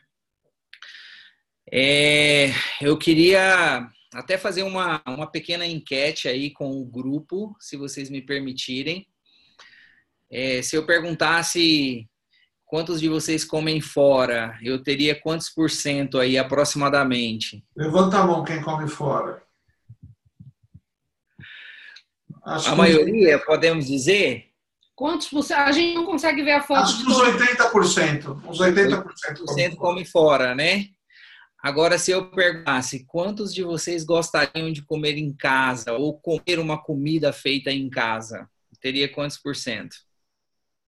Acho que 15%, talvez 20%. Ah, 15%? Só 15%?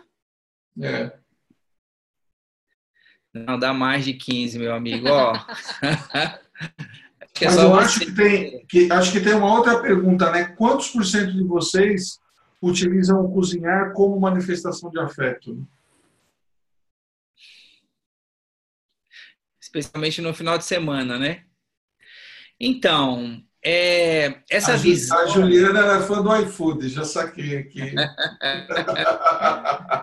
essa visão, ainda que seja 15%, me deixa muito otimista. Porque nós vendemos hoje, estamos há seis anos no Brasil e vendemos para apenas 0,03% das famílias brasileiras. Então, se, se nós multiplicarmos isso por 100, ainda assim teríamos apenas 3% das famílias brasileiras. É ou não é para ser otimista? Com certeza. Não sou otimista, estou querendo é trabalhar com esse teu produto aí daqui a pouco. Esse é vendedor, viu? Mas vamos lá, gente, vamos avançar. Leonel e Alice, como é que vocês veem isso?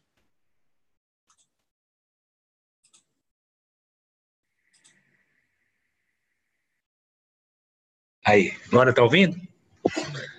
Ô, meu querido Lepeira, sou seu fã, você sabe. Eu sou seu. Ó, é, rapidinho, um resumo aí da nossa situação assim da empresa hoje. Então, há 25 anos eu trabalho com galpões, né, aqui na região de Ribeirão e tal. Sempre faço, fiz e faço ainda obra para empresas, para terceiros, para outros. Nunca fiz para mim. E a gente começou, né, não, são três, quatro que Acho que está dando um problema aí. Fazer, é, é, rentabilizar melhor. Então, Aí, há três anos, imobiliário, deu para ouvir? Está ouvindo agora, Lipeira? Então, há três anos nós estamos pensando no negócio. Então, o que, que nós fizemos? Montamos uma imobiliária há dois anos, só de galpões. Aí. Vocês estão ouvindo? Sim. Deixa eu... Aí, essa imobiliária, a gente é, é, é, focamos só em galpões e percebemos que a, a, fatia do mercado é muito pequena, tipo assim, um, é, uma, é um universo pequeno, principalmente na nossa região. E chegamos, fizemos uma pesquisa e tal. Então, nós desenvolvemos ou, ou, ou estamos desenvolvendo uma metodologia de trabalho com essa imobiliária. Que, como que é? Uma pesquisa constante de todos os galpões da cidade, no, nosso caso, do entorno, cinco cidades da região. Então a gente pega os mapas do Google, imprime pelo telhado, vai lá fisicamente, põe um cara para ir lá ver, aqui está tal empresa, aqui esse galpão está disponível e tal, e monitorando isso. É, é, com essa plataforma a gente cria autoridade e quando vem pesquisa, a gente está no Google, algumas plataformas, o site, a gente tem a, a, vamos dizer, o mercado na mão, sabe exatamente quantos galpões tem disponíveis, quem que é o dono, para tentar alugar e conseguir administração. Teve dificuldades, por exemplo, os donos não estão querendo dar administração, pelo menos aqui no interior. Então a gente pensa em marketing mostrar que a nossa administração é técnica, é interessante, porque nós temos uma construtora há 20 anos, essa construtora só constrói galpões, pode ajudar na administração, tipo projeto, licenciamento, bombeiro, CETESB, outras coisas e tal. E nós pensamos, está é, é, tá muito maduro e já estamos procurando ver, numa plataforma digital. Ou seja, eu desenvolver, é, é, ter um banco de dados, todos os galpões disponíveis, ou os que não estão disponíveis, saber que as empresas mudam e tal, e ser conhecido e procurado para alugar galpões. O segredo é essa pesquisa, ou seja, eu ter na mão a situação real, é, é, é, imediata de todo o mercado. E aí fazer uma plataforma, um software, primeiro. O cara vai lá no galpão, meu é, pesquisador, vamos chamar, e ele tira fotos, coloca os dados, uma planilha e tal, online, já põe no Google Maps, já cadastra automaticamente muito mais rápido. Depois, eu posso mudar de cidade. Nós já estamos elencando, queremos ir para Campinas. Então, eu posso ter pessoas trabalhando lá, cadastrando imóveis e o escritório central aqui tendo essa base de dados. E depois, com essa base de dados, é, é, inovações para facilitar é, é, processos. Por exemplo, é, é, parceria com corretores locais treinados, com curso é, é, é, presencial, mas o cara vai lá só mostrar o imóvel com o nosso treinamento. É, documentação, tudo online, tem a DocuSign, tem outras empresas aí que já estão é, é, validando para trabalhar com isso. Então, posso fazer esse sistema em diversas cidades do Brasil, entendeu? Expandir a imobiliária. Vamos, vamos conversar mais depois sobre essa história do aplicativo aí, de que maneira que a gente pode te ajudar. Certo. Ótimo. Mas legal que você está se movimentando nesse sentido. É, você conhece, deve, vocês devem conhecer todos a Quinto Andar, né? Sim. Quinto Andar, imobiliária, é uma, na verdade, começou como startup, né? É uma imobiliária que tem todos os processos digitais e rápidos e tal. Ela tem só um andar de prédio, não sei se hoje deve ter até mais, né? Porque ela foi avaliada, o valuation dela é um bilhão de dólares. Ela é o dobro do preço que vale a Lopes, que é a maior imobiliária do Brasil. Você tem uma ideia? Uma imobiliária que tem um andar de pessoas de um prédio pequeno, ou seja, no máximo 40, 50 pessoas trabalhando. Então, eles fazem parcerias com imóveis e tal. Só que para o ovo parar em pé, ou seja, para receita recorrente, precisa ter administração. Então, então o segredo é o seguinte: a verba da locação que eles ganham no primeiro aluguel, eles é, pagam o pessoal, tudo terceirizado, entre aspas, são Ubers, né? O fotógrafo, o corretor, é, é, é, os anúncios, eles vêm com a receita do primeiro aluguel. E a, e a receita recorrente da administração do imóvel, que mantém a empresa e tem um puta potencial de crescimento aí. Então, a nossa ideia é a seguinte: Inspiramos, né? Estamos tentando inspirar. nós nos inspirar na, na, na quinto andar, só que o universo total é menor. Precisamos trabalhar a marca, igual você sempre fala, o manifesto da marca e tal, que nós vamos oferecer uma administração mais técnica, que nós temos 20 anos de experiência só em Agora, eu quero galpões e tal, saber o para seguinte. tentar. Eu quero saber o seguinte: que ano que esse Fusca tem no fundo? Ah, você percebeu? É aqui o pessoal vai gostar de ver. Ó. Esse é o Herb, Leteira. Que ano é esse Fusca aí? Olha só, gente. Sensacional. 63. Legal, É, legal. Exatamente o Herb. É um 63, 1200, 6 volts, placa preta original. Eu amo. Ô, Leonel, vamos falar mais sobre esse aplicativo aí, tá? Depois. Tá, obrigado. Boa noite a todos. Abraço. Fala, César. Eu nem vou perguntar sobre a, a My Present, porque vocês são o futuro encarnado, né? Fala, Lepeira. Boa A My Present, para quem não conhece, é um aplicativo que facilita a compra de, de presentes é, coletivos, assim, sabe? Tipo assim, ah, vai ser aniversário do Leonel, vamos nos reunir para dar um presente para ele? Vamos. Aí entra lá no My Present, todo mundo. Não é isso daí, ô César? É isso aí, Lepeira. E a gente já está com novidades também, né? A gente está tentando realmente inovar e sempre se preocupando com essa questão de presentear e trazer o sucesso que é realmente a pessoa ter aquele presente naquele momento de forma inesperada. É, aproveitar o gancho, a gente está com um lançamento que vai sair a partir de abril, primeira mão aí para a galera do Incrível Talento. Para quem não sabe, isso aqui é um produto que a gente está desenvolvendo que é um card box. É um card box, qual é a ideia dele? Você vai presentear um amigo, você vai entrar na nossa plataforma, vai colocar quatro fotos lá dentro da plataforma, vai deixar uma mensagem e você vai poder encaminhar esse card para a pessoa. E aí, Leipeira, a pessoa vai abrir esse card box e ele vai. Opa, 3, 2, 1.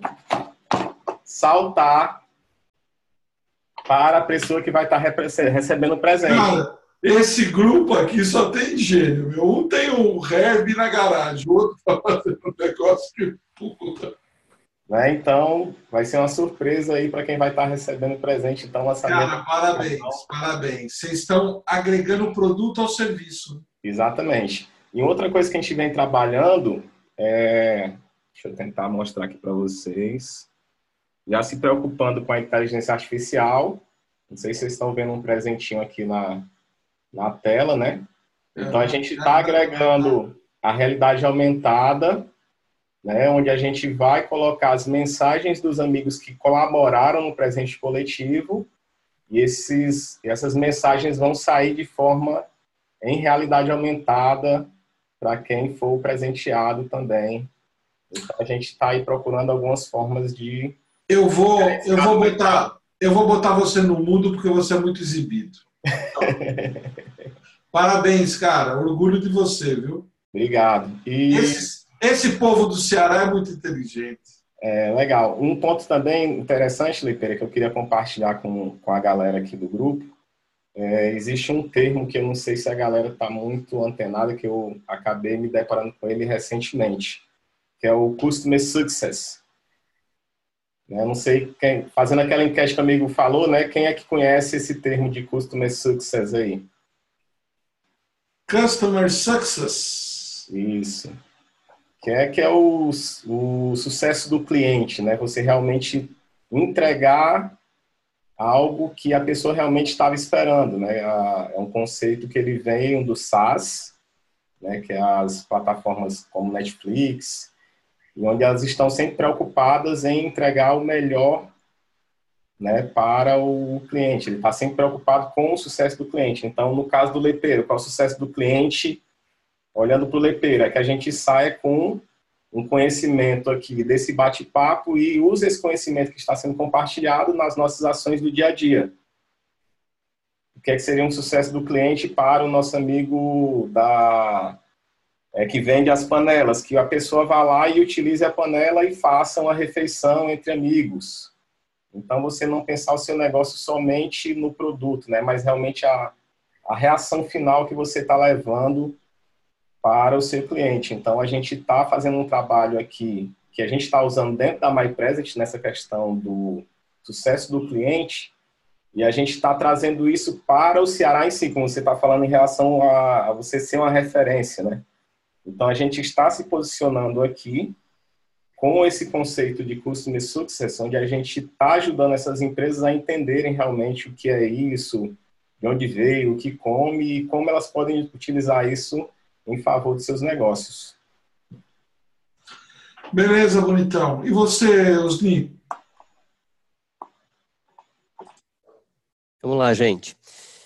É, primeiro, obrigado, Lepeira, de, ter, de trazer esse lance de, de inovação. Eu estava dando até, enquanto o pessoal falava aqui, ia pensando um pouco no, em alguns, em alguns, vou colocar três nichos que eu trabalho, que são, que é, é indústria, eu trabalho com indústria, todo mundo sabe.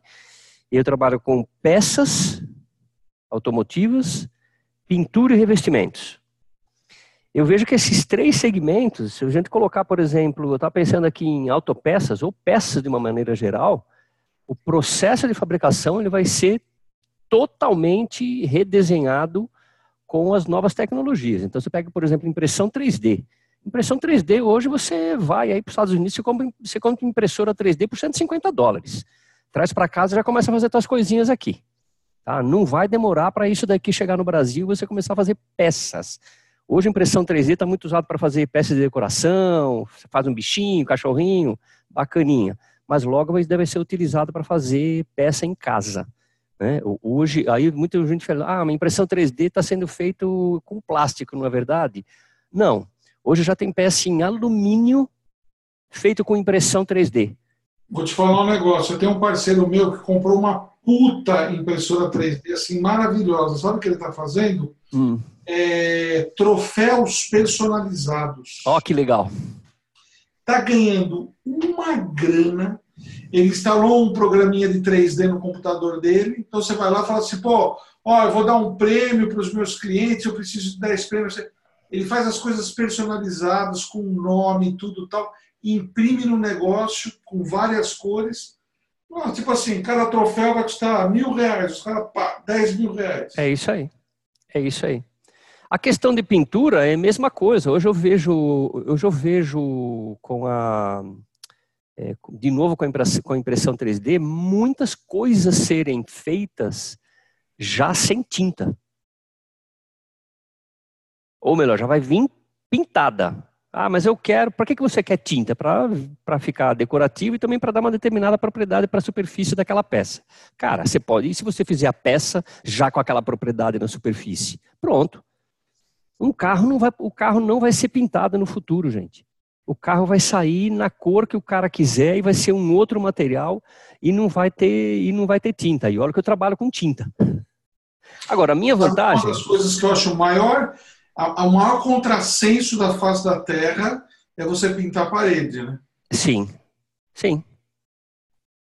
Eu acho um absurdo isso e se pinta e se pinta muita parede. Mas hoje eu estava lendo agora, eu vou participar de um congresso de, de, de, de inovação em, em, na construção civil, como palestrante, eu vou falar em processo de pintura na construção civil, vai ser no final do ano. E, e eu estava justamente lendo hoje à tarde que tem hoje já existe tecnologia do concreto colorido, do, do concreto é, que ele, ele fica iluminado à noite, o concreto que autocura, porque o concreto vai ter bactéria, a hora que trincar a bactéria vai fechar essa trinca. Enfim, é... o negócio é, é, bem maluco. Agora, falando a respeito do, do, do, do, do que a do que tecnologia está tudo colocando, é, eu, o que eu estou procurando colocar para vamos para me diferenciar de tudo aquilo que é lógico a gente procura procurar eu vou procurar me antenar naquilo que é o tecnológico, mas eu, como consultor de processo, o, diferenci, o diferencial que eu tenho é que, por enquanto, não estamos, é que você falou, ninguém vai me substituir e ninguém vai, me, ninguém vai substituir a emoção que cada um tem no trato com as, com as pessoas. Então, eu mesmo, como engenheiro, o que eu estou procurando aqui fazer um trabalho até com a Lu Bueno, que você conhece, na área, na, na área de humanas, né, é fazer é, é procurar fazer um diferencial é, humano, coisas que por enquanto os robôs os robôs é, não vão fazer. Eu acho que no teu mercado assim a grande sacada do, do, do da inovação é, é, é, você ir para a questão de ser referência, de se tornar referência, de você ser o cara da informação, você ser o, o Osni Fran. É exatamente. Esse acho que é o grande, é o grande lance. E você sabe que eu estou contente, Lepeira, porque, olha, eu tô, voltei a ser consultor aí um ano e meio, dois anos, vamos colocar assim, vamos colocar um ano e meio, e, e, hoje eu já tenho, já tenho clientes que me consideram assim, poxa, o Usni é o cara das soluções. Porque eu deixo bem claro para ele, eu falo, cara, você me procure para o que você quiser. Se eu souber, eu vou te ajudar. Eu vou te falar como fazer. Se eu não souber, mas souber quem faça, eu vou te indicar. E se eu não tiver a solução, eu vou falar para você. Simples assim. Entendeu? Então, eu acho que realmente o, Parabéns, man. Estou conseguindo isso daí. Legal, Parabéns. obrigado, gente. Bia, e você, vai querer falar hoje ou não?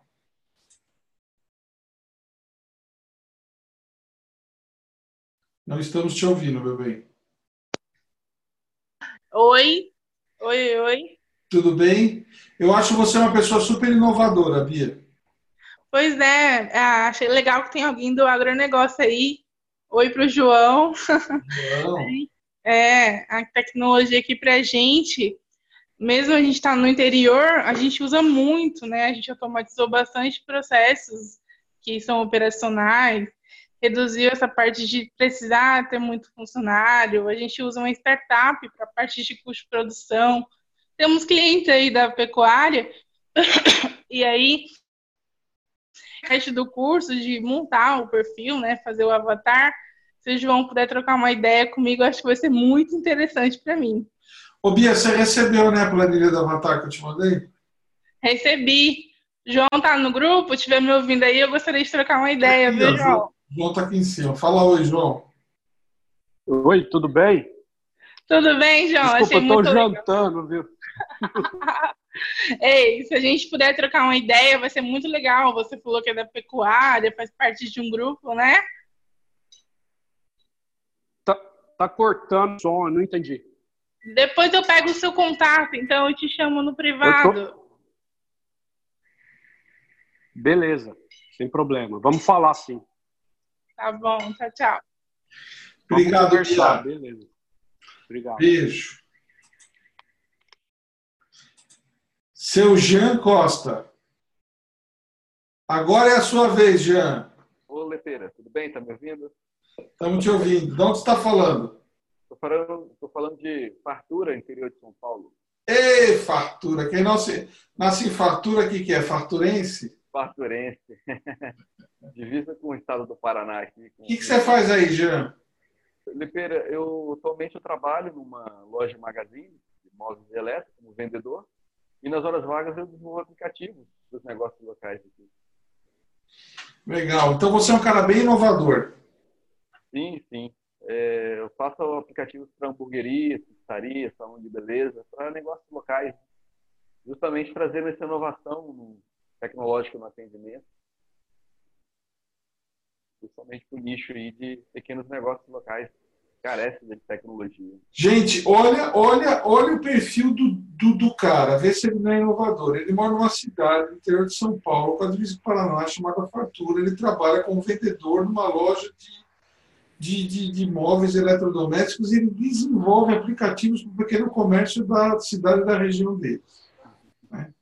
Você vê que assim, esse cara nunca vai passar necessidade na vida. Parabéns, Jean. Obrigado, Leteira. Obrigado. E a Ju? Olá. Tá falando da onde, Ju?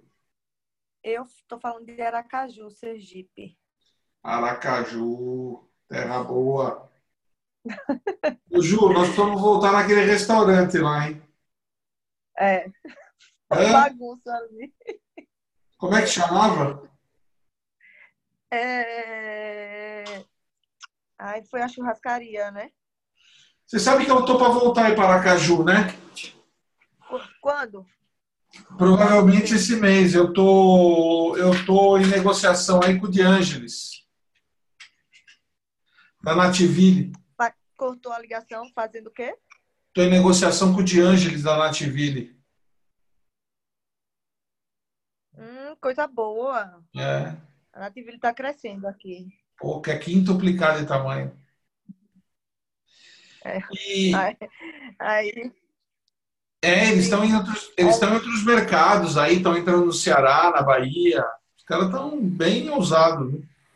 pega no Nordeste todo, né? É. E você, Ju, qual é a tua visão sobre Tecnologia. Ah, é, é... Eu amo tecnologia, né? Eu tenho um laboratório de análises clínicas e eu tenho 50 funcionários. Casei e fui morar em Salvador. E só por causa da, da- só por causa da tecnologia que eu consigo trabalhar de lá, senão não conseguiria. E aí eu venho para aqui, para Aracaju, uma vez por mês. Que aí eu vejo uma semana por mês, que aí dá para eu ver todo mundo. E de lá eu consigo acompanhar sistema, câmeras, com celular, com tudo. E otimizar meu tempo, né, também. E agora, depois das palestras de vocês que fizeram aqui ano passado em Aracaju, eu estou montando uma empresa de marmita saudável, apesar de não gostar de cozinhar, mas eu gosto de comer. Eu estou montando uma empresa de marmita saudável em Salvador, justamente porque, como 80% da, daqui desse grupo respondeu, em cidades grandes, é, quase todo mundo come fora de casa, né? E Salvador é uma cidade grande e eu sei que eu tenho público para isso. Por isso que eu estou botando esse negócio para frente. Arrumei uma sócia que gosta de cozinhar. Parabéns, Ju. Parabéns pelos teus negócios aí, viu? Obrigada. Bom, gente, eu acho que de maneira geral a, a, a Val acho que está sem vídeo e a Cami também está sem vídeo, né? Acho que do resto todo mundo falou. É, a Cami disse que não pode falar hoje, então não tem problema nenhum, não. É... Gente, o que, eu, o que eu queria dizer para vocês é o seguinte: temos que estar de olho com relação a essa questão da inovação, porque isso muda tudo, muda o teu negócio, faz você ganhar mais, faz você ganhar menos, fala em teu negócio, faz você abrir outro negócio, enfim. A gente tem que estar 24 horas por dia de olho nisso. Né? É, Por exemplo, gostei muito do que o, o Marcos falou. Né? O Marcos falou assim: hoje nós estamos presentes 0,03% dos lares brasileiros. Né? É, imagina se a gente crescer 100 vezes, precisa ter essa visão. Essa visão da inovação, da expansão, da tecnologia, da onde você pode melhorar, quais são as ameaças que estão te. te... O meu mercado sofreu uma ameaça gigantesca. Com a entrada do marketing digital, as agências de propaganda foram dizimadas, dizimadas, dizimadas. O mercado se efeitos. A gente só sobreviveu porque, assim, eu sou um cara reconhecidamente do branding, né? Eu sou, graças a Deus, reconhecido como um dos melhores profissionais do país de branding, e a gente montou a agência de marketing digital. Então, as coisas continuaram. Mas, assim, é, gostei muito do que eu ouvi do Leonel, gostei muito de ver aí o César agregando produto é, no, em serviço, o Osni se posicionando no marketing pessoal, a Bia, que, puxa, eu tive tantas conversas com ela lá em Campos de Jordão sobre os desafios dela aí no norte do país, né? É, a Ju, que é super empreendedora lá em Aracaju, o Marcos e a Gabi também, que já escolheram trazer um produto de ponta. Pô, o João, que, que cria gado, mas que resolveu entrar no grupo para mudar o jogo dele. A Maria Helena, que é uma pessoa que é tão inovadora que às vezes ela é mal compreendida lá em Fortaleza, né? O Paulo e a Gi, que estão aí olhando para esse mercado. O, o Enio e o pai dele, né? Que, aliás, o teu pai não participou hoje, né? Enio? Participou? Muito bom de. Hã? Participou. Só que acho que ele não conseguiu foi ligar, foi o vídeo. Amanhã eu vou conversar com ele e vou ensinar ele. Quantos anos, tava seu- aí. quantos anos seu pai tem? Meu pai, ele é de 42. 42, então ele tem quase 80 anos, é isso? O pai do Enio é uma simpatia, um cara, um senhor à frente do seu tempo, com quase 80 anos de idade. Eu já conversei com ele outro dia, nessas ligações que eu fiz para todos vocês. E, e olha lá, agora é o Leonel de novo. O Leonel vai querer desenhar, vamos esperar o Leonel desenhar. O Leonel vai fazer um desenho para nós, olha lá. Ô, Leonel, Leonel, o Leonel, ele quer desenhar. Hoje ele quer desenhar alguma coisa. Ele não, fala, sabe. Quer pôr uma foto sua com você.